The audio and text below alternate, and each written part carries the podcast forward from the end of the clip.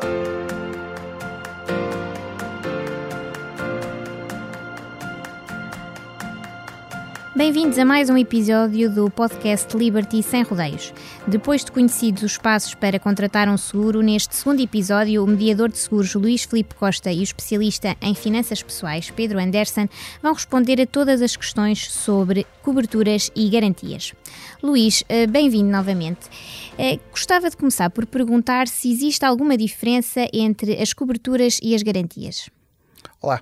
Sim, de facto existem diferenças entre as coberturas e as garantias. As garantias é o, o compromisso de cobertura por parte da seguradora. Ou seja, o que é a expectativa que nós temos que da, da seguradora irá assumir um determinado sinistro, um determinado risco. A cobertura é o conjunto das características que compõem ou podem ser adicionadas ao seguro, que podem cobrir o veículo ou as pessoas em caso de, de acidente. Uhum. E Pedro, geralmente os consumidores uh, querem ou têm a intenção de, de, adicionar coberturas àquelas que já estão pré-definidas no, no, contrato que, que, vão, que vão querer contratar? Olha, Raquel, se isso acontecesse era ótimo, porque significava que nós sabíamos, enquanto consumidores, exatamente aquilo que nós uh, pretendemos de um seguro. Um seguro serve para nos proteger, mas eu tenho de me perguntar de que é que eu quero ser protegido. Eu não posso perguntar à seguradora o que é que ela quer proteger-me, porque ela quer proteger-me do mínimo possível para não ter de pagar nada. Portanto, eu vou ter de saber, em primeiro lugar, exatamente o que é que eu quero, seja no seguro automóvel, seja no multirriscos, eh, seja no seguro de saúde, seja no seguro de vida, eu tenho de saber o que quero. E se a proposta que a seguradora me está a fazer não me satisfaz, então aí eu é que tenho de pedir mais coberturas. E, e, em regra, os consumidores conhecem eh, as, as, as coberturas que, que podem eh, adicionar? Têm esse conhecimento? Olha, eu, muito sinceramente, acho que não. Acho que não, por causa da nossa terrível falta de literacia financeira. Uh, aquilo que eu sugiro às pessoas é que leiam uh, uma apólice de seguros e vejam as coberturas que estão disponíveis. Ou seja, pegam no plano VIP ou VIP Plus, ou, ou seja, pegam no máximo de coberturas possíveis e depois vão pensar para elas daquilo o que é que lhes faz falta. A partir do momento em que eu percebo que aquilo é possível, eu depois não vou querer adquirir aquele, aquela cobertura máxima. Vou é pegar na anterior, na Plus, vamos chamar-lhe assim. Num programa intermédio, digamos no assim. Programa intermédio, ou no base, e vou perguntar à seguradora: eu quero este, mas mais esta cobertura, aquela e aquela. Se eu fizer isso, já estou a ajudar a seguradora e a mim próprio. Uhum. Até porque, Luís, uh, podemos, os consumidores uh, podem uh, tentar contratar um seguro que de facto tenha as coberturas que são mais indicadas para si em, em, determinado, em determinado momento.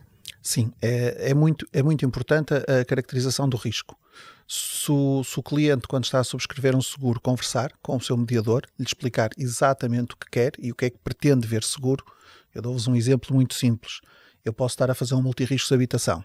Se a Raquel não me disser que a sua casa tem piscina, eu posso não lhe estar a propor um responsabilidade civil por causa da, da piscina. Por isso temos sempre que saber esta, esta informação e por isso é muito importante que os clientes uh, conversem e, e, e, que se abram com, os, com os, os, mediadores para lhe explicar exatamente o que pretendem e o que pretendem ver seguro. E isso acontece sobretudo no caso do multirrisco e do recheio da casa. Uh, acho que é dramático porque as pessoas às vezes fazem o seguro do recheio da casa, as que o fazem, que deviam fazer, Sim. Eh, porque pode haver um incêndio, uma inundação, um, um drama qualquer, eh, e de repente, se não tivermos esse seguro, ficamos sem nada, temos de começar a partir do zero. E, e, portanto, às vezes as pessoas fazem a olho, ah, isto deve ser 20 mil euros, ou isto deve ser 10 mil euros ou 5 mil euros, e depois esquecem-se que quando há um sinistro, vai lá alguém verificar e pode achar, não, desculpe lá, mas o valor que você tem aqui em casa é de 50 mil euros.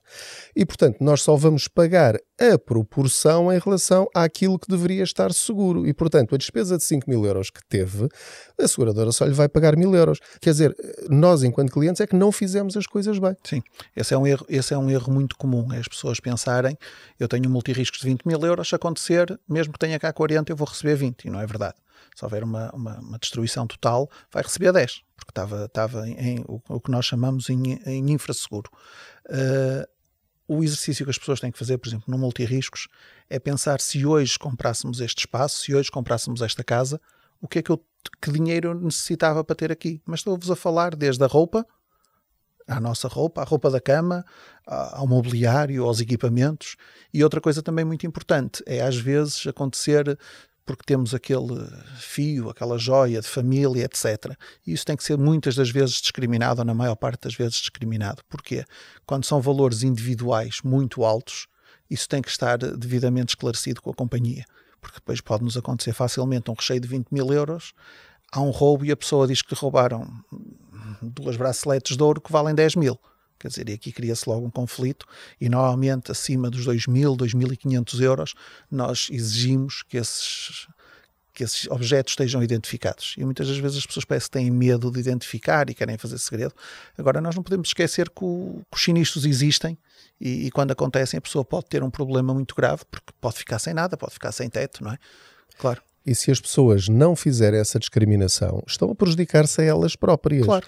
Porque para poupar 20 ou 30 euros, uh, estou a tirar estes valores ao acaso, uh, podem perder tudo. Exatamente. Uh, e, portanto, no caso de joias, obras de arte, uh, eletrodomésticos muito, muito caros, mais caros. Eu posso ter um frigorífico de 300 euros ou posso ter um frigorífico de 3 mil euros. Exatamente. É? E, portanto, tudo isso deve ficar muito bem discriminado. E não devemos pensar, enquanto consumidores, que estamos a prejudicar-nos por dizer à, à seguradora quanto é que custam as nossas coisas ou que valor é que damos. Queria dar também uma dica que é preciosíssima, que é se temos coisas em casa de valor, tirar fotografias. Sim. Uh, não só para a seguradora, mas também para a polícia. Porque se porventura uh, algo for recuperado, eu tenho de provar que aquilo é meu. Se eu tiver uma fotografia, é muito mais fácil nós provarmos que de facto aquilo é nosso. Até para descobrir a joia. Sim, sim, e é. mesmo que não seja para descobrir, Pedro, desculpa, uh, uh, o ónus da prova cai sobre o cliente. Se eu disser que tenho esta garrafa que vale 5 mil euros, a companhia pode-me dizer, ok, então prove-me que tem essa garrafa. Quer dizer, eu não, eu não, posso inventar. E às vezes vamos buscar em sinistros uma foto do jantar de família há 10 anos em que se via determinada peça por trás. Pronto, isso é uma das formas. Nós aconselhamos em, em em, por exemplo, em multirriscos, em seguros mais específicos, que existem muitas obras de arte, joias, etc., a fazer exatamente isso, colocar as fotografias todas. Antigamente usava-se muito mandar essas fotografias para a companhia até, neste momento não temos usado tanto isso, mas aconselhamos ao cliente, epá, ponha um, um, CD, uma pen, ponha num envelope, guarde num sítio diferente, dê a um familiar, a uma pessoa de confiança que lhe guarde isso, porque no caso, um incêndio pode desaparecer, o suporte físico, não é? Mas sim, é muito importante. Deixa-me só acrescentar mais um detalhe em relação a isto, porque, por exemplo, no, no seguro multirriscos acontece com alguma frequência, não, não, é, não é muito, não é a maioria sequer, mas há casos, e já fiz reportagem com, com situações dessas, de pessoas que fazem o seguro multirriscos não pelo preço da reconstrução da casa, mas pelo valor que deram de mercado pela casa. Compraram a casa por 300 mil euros, então fazem o seguro de multirriscos, que é o chamado seguro de paredes, por 300 mil euros. Sendo que as pessoas têm de ter consciência que se a casa sofrer um incêndio e for preciso reconstruí-la completamente, a seguradora só lhe vai pagar as paredes e a mão de obra. Exatamente. E não os 300 mil euros, porque isso inclui o terreno e a localização. E a especulação? Exatamente. Portanto, estas pessoas devem verificar, porque podem estar a pagar a mais, ou, por outro lado, podem estar a pagar a menos. A menos. E devem corrigir para o valor exato. Uh, dos últimos índices que, que tenho de, de cabeça, uh, as zonas mais caras de, de, Portugal, nomeadamente Lisboa, etc., estavam com índices de reconstrução na ordem dos 900 euros. A que nós podemos subir ligeiramente, Uh, caso seja, ou seja, nós estamos aqui a considerar uma construção normal. Claro que se a casa for de luxo, com, com outro tipo de acabamentos, podemos subir para, para 1000, para 1500, para o que for. Uh, muitas, muitas vezes já os nossos próprios simuladores, nós pomos os metros quadrados e o código postal e o simulador já nos dá um valor.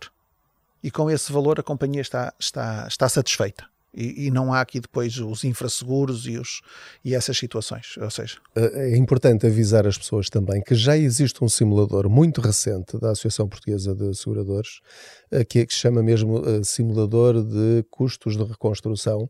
É muito recente, foi, foi entrou em, em, funcionamento agora este, no início do, do, ano de 2020, em que eu respondo às várias questões, aquilo responde-se em 30 segundos, uh, ponho os metros quadrados que estão na caderneta perdial e aquilo diz-me exatamente o valor que supostamente será pago pela seguradora. E o objetivo da APS, da Associação Portuguesa de Seguradores, é que este simulador seja usado tanto pelos clientes como pelas seguradoras, porque até agora era um bocadinho a olho, exagerando um bocadinho, obviamente, Uh, porque era feito com base num, num, valor que saía numa portaria. Era um índice que saía numa portaria, etc.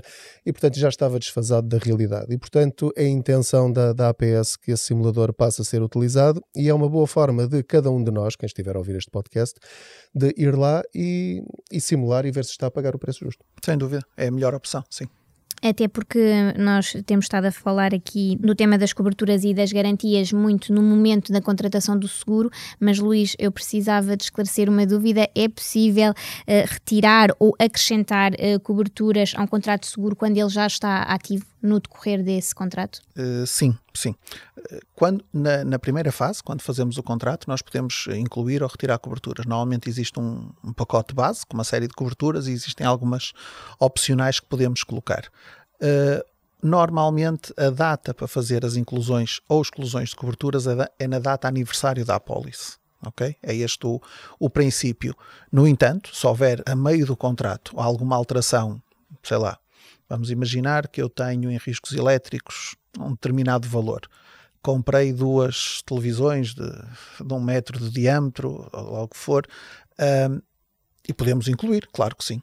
O, o tomador informa-nos: olha, eu comprei dois computadores, comprei uma televisão nova. E isso pode ser inclu essas inclusões podem ser em qualquer altura.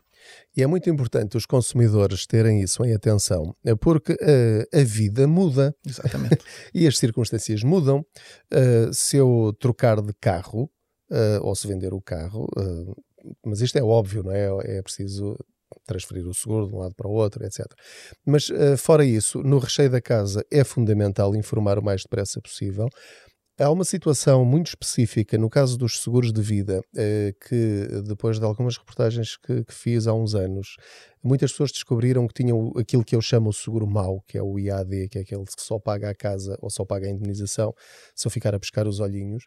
Uh, ao contrário do ITP uh, ou IDP, tem, tem sim, normalmente o comum é o ITP. Sim. Exato, depende depois da, da formulação de cada seguradora, uh, em que paga a partir de uma percentagem entre 60% e 66%, mais ou menos. Portanto, o que eu digo às pessoas é, assim que se aperceberem que têm um seguro que não corresponde às suas expectativas, é tratar de mudar o mais depressa possível. Dê o trabalho que der.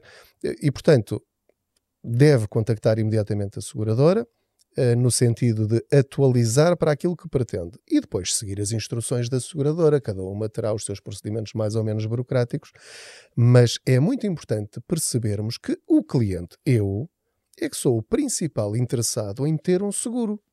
Sim. Portanto, se o seguro não me está a proteger neste instante da, da, forma como eu quero, eu tenho de mudar isso o mais depressa possível.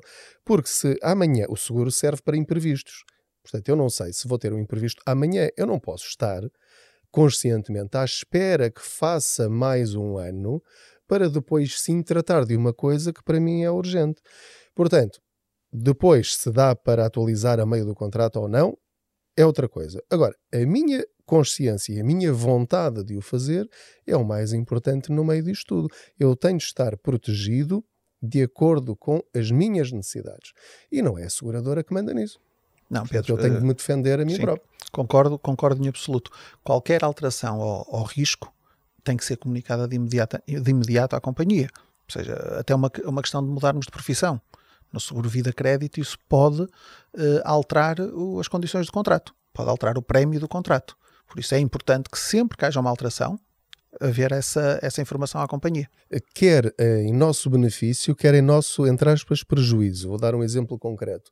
Há países que eh, se eu for para lá, eh, eh, depois peço, peço ajuda, mais de um mês, ou mais 30 dias, ou 60 dias, não sei, por exemplo, vou trabalhar para Angola, ou trabalhar para um país africano, há riscos que não existem na Europa ou em Portugal.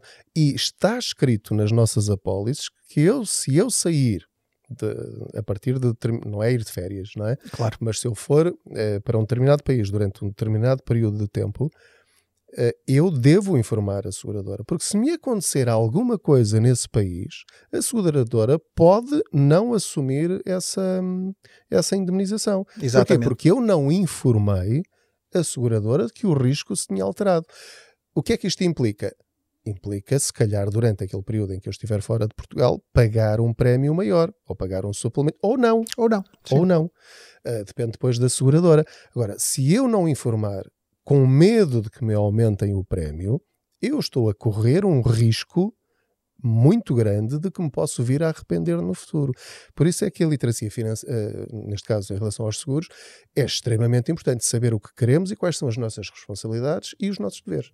Exatamente, e é por isso que é tão importante que os consumidores mantenham esta comunicação muito uh, periódica com a sua seguradora, uh, não, não ocultando informação, mas sim partilhando informação que pode ser útil uh, no futuro e, e, e que, que acabe por melhorar as condições do contrato de seguro, não é, Pedro? Sim, eh, esse regularmente eh, até assusta um bocadinho, eh, porque não tem de ser assim tão regularmente. Nós fazemos, mas deve acontecer, não, não estou a dizer isso. O que eu estou a dizer é, vale a pena contactar a seguradora uma vez por ano, como estava uh, o Luís a dizer. uma vez por ano, porquê? Um mês e meio antes de mudar. De, de, de, ser de vencer a apólice. Do vencimento da apólice. De ser renovada. E, portanto, um, qual é o meu objetivo ao fazer esse contacto? Melhorar as minhas coberturas pagando o mesmo ou mantendo as coberturas pagando menos. Se a minha atual seguradora não corresponder a este meu desejo, então eu devo, antes ou depois dessa resposta negativa, ver o mercado e ver se consigo atingir esses dois objetivos. Se eu conseguir, eu não devo ter medo de mudar. Portanto, nesse aspecto, é uma, é, é uma coisa que eu devo fazer.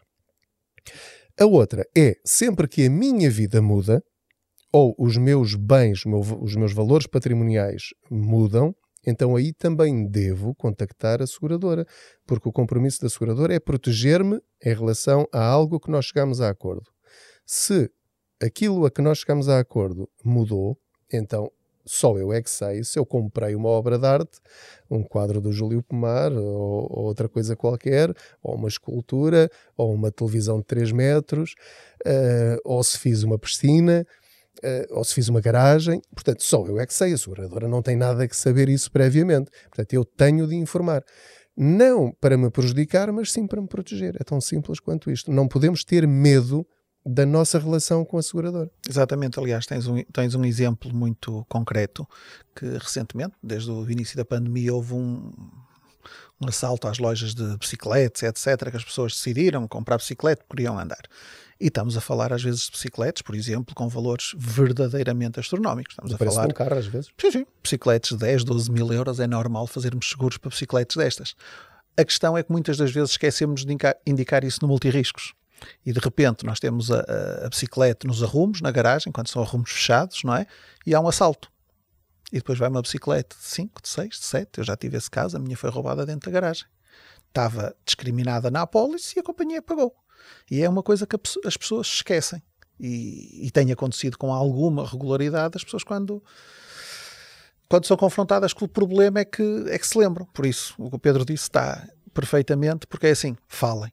Sempre que houver uma alteração, seja do que for, de aumentos de capitais, de mudança de, de recheio de uma casa, mais recheio, menos recheio, que falem com o mediador. Ou, ou, uma situação como, por exemplo, mudarem de país de onde estão a trabalhar, por exemplo. Isso tem que ser, no vida, nomeadamente, tem que ser eh, esclarecido na apólice, não é? Temos que dizer. Já agora, talvez valha a pena esclarecer como é que está a situação neste momento em relação às seguradoras.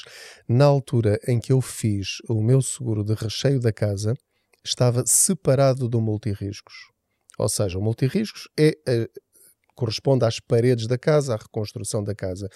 Mas para, por exemplo, uh, envolver uh, as bicicletas ou uh, as televisões ou os eletrodomésticos, eu aí já preciso de fazer um seguro adicional de recheio ou neste momento é prática das seguradoras incluir as duas coisas?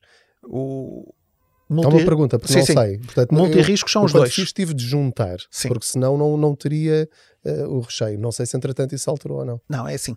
Multirriscos são os dois, ok? E depois o multirrisco subdivide-se em edifício ou recheio. Ponto. Este, este, estes dois contratos podem ser efetuados juntos, se estivermos na mesma altura a fazer, mais vale fazer os dois juntos, fazemos uma apólice com capital para edifício e o, e o capital para recheio. O que às vezes acontece é que os vencimentos das apólices existentes atualmente estavam desfasados. Ou seja, eu tinha o do edifício e tinha o recheio que vai vencer daqui a seis meses. E às vezes uh, o, o que se faz é, quando, quando esse recheio vence seis meses depois, fazemos uma nova apólice de recheio e o cliente continua com duas apólices, mas é é perfeitamente normal eh, as duas, as duas situações. Não há, não costuma haver grandes vantagens e ter junto ou separado, hum, depende muito. Se o cliente chegar ao escritório e pedir as duas coisas, é uma apólice, ponto. Se o cliente tiver momentos diferentes para esta situação, porque muitas das vezes a apólice de edifício, o muito normal é estar no banco, numa entidade bancária, uh, e o recheio está, está feito ou no banco ou não. Então, sempre que podemos, nós unimos as apólices. Não, continuam com vencimentos diferentes.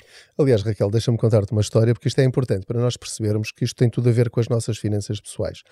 Nós podemos poupar muito dinheiro uh, mexendo nos seguros, não é acabando com eles. Não se poupa dinheiro acabando com coisas. Nós precisamos dos seguros. Os seguros são uma coisa boa que nos protege. Então, na altura em que eu comecei a, a despertar para as finanças pessoais, porque eu não tenho nenhuma formação financeira prévia, sou um cidadão normal que de repente percebeu com a crise de 2008 que Uh, uh, espera lá, para onde é que está a ir o meu dinheiro? Porque eu não tenho dinheiro para pagar as contas todas.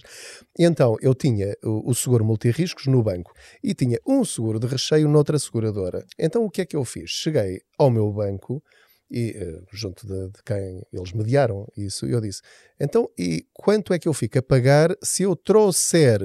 Fui eu que propus. Eu acabo com o meu seguro na vossa concorrência e passo para vocês. Quanto é que eu fico a pagar? E o resultado foi surpreendente. Fiquei a pagar menos do que na soma dos dois, com melhores coberturas. Só isto. Exatamente, Pedro, porque também, como dizia, os seguros, uh, não devemos olhar, aliás, para os seguros como sendo obrigatórios, uh, são uh, de facto produtos que existem para nos proteger e, para, e para serem utilizados em situações em que de facto vamos, vamos precisar deles. Obrigada, Pedro e Luís, por mais uma conversa tão esclarecedora sobre este, este mundo dos seguros. Surgiu-me agora uma questão: será que há alguma situação que não está contemplada em nenhuma oferta de, seguros. É sobre isto que vamos falar no próximo episódio. Obrigada por ter estado connosco e até já.